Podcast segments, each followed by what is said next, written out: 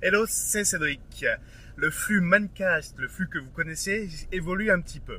En fait, Mancast va se diversifier dans la mesure où chacune de mes interventions sont catégorisées. Lorsque je vais vous parler de sport, l'étiquette sport va apparaître dans le titre, également pour informatique, etc., etc.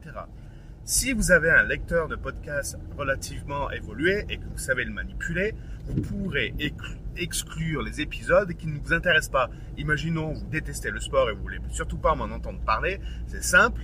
Dans vos lecteurs comme par exemple Podcast Addict, vous pouvez exclure les épisodes commençant par le mot sport entre crochets. Mais pour simplifier l'accès à tous, les flux vont se diversifier au niveau accessibilité. Donc dans iTunes, il va y avoir trois euh, flux qui vont apparaître.